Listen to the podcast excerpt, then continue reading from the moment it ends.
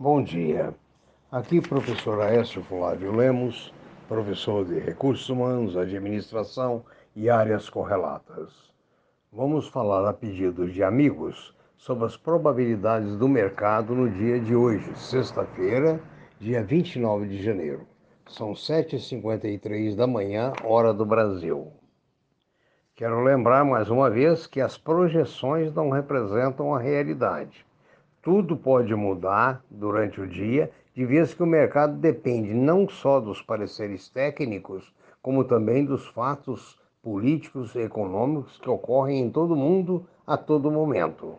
E lembrando ainda que o mercado não é só o Brasil, mas sim o Brasil está inserido no mercado mundial na teoria de McLuhan, da aldeia global. A Ásia terminou o pregão agora há pouco com acentuada baixa. A Europa, no momento, opera também em baixa, seguindo a Ásia. A previsão para os Estados Unidos é de baixa. A previsão para o Brasil é de alta. O dólar opera no momento na casa de 5,44. O petróleo opera em leve alta. O ouro no momento é negociado a 1.855 dólares. Os metais duros estão todos subindo, menos o cobre. As commodities operam todas em alta.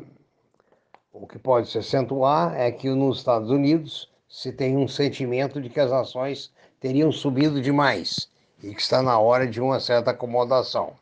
Por outro lado, também aguarda-se a filosofia, os fundamentos da filosofia do presidente Biden.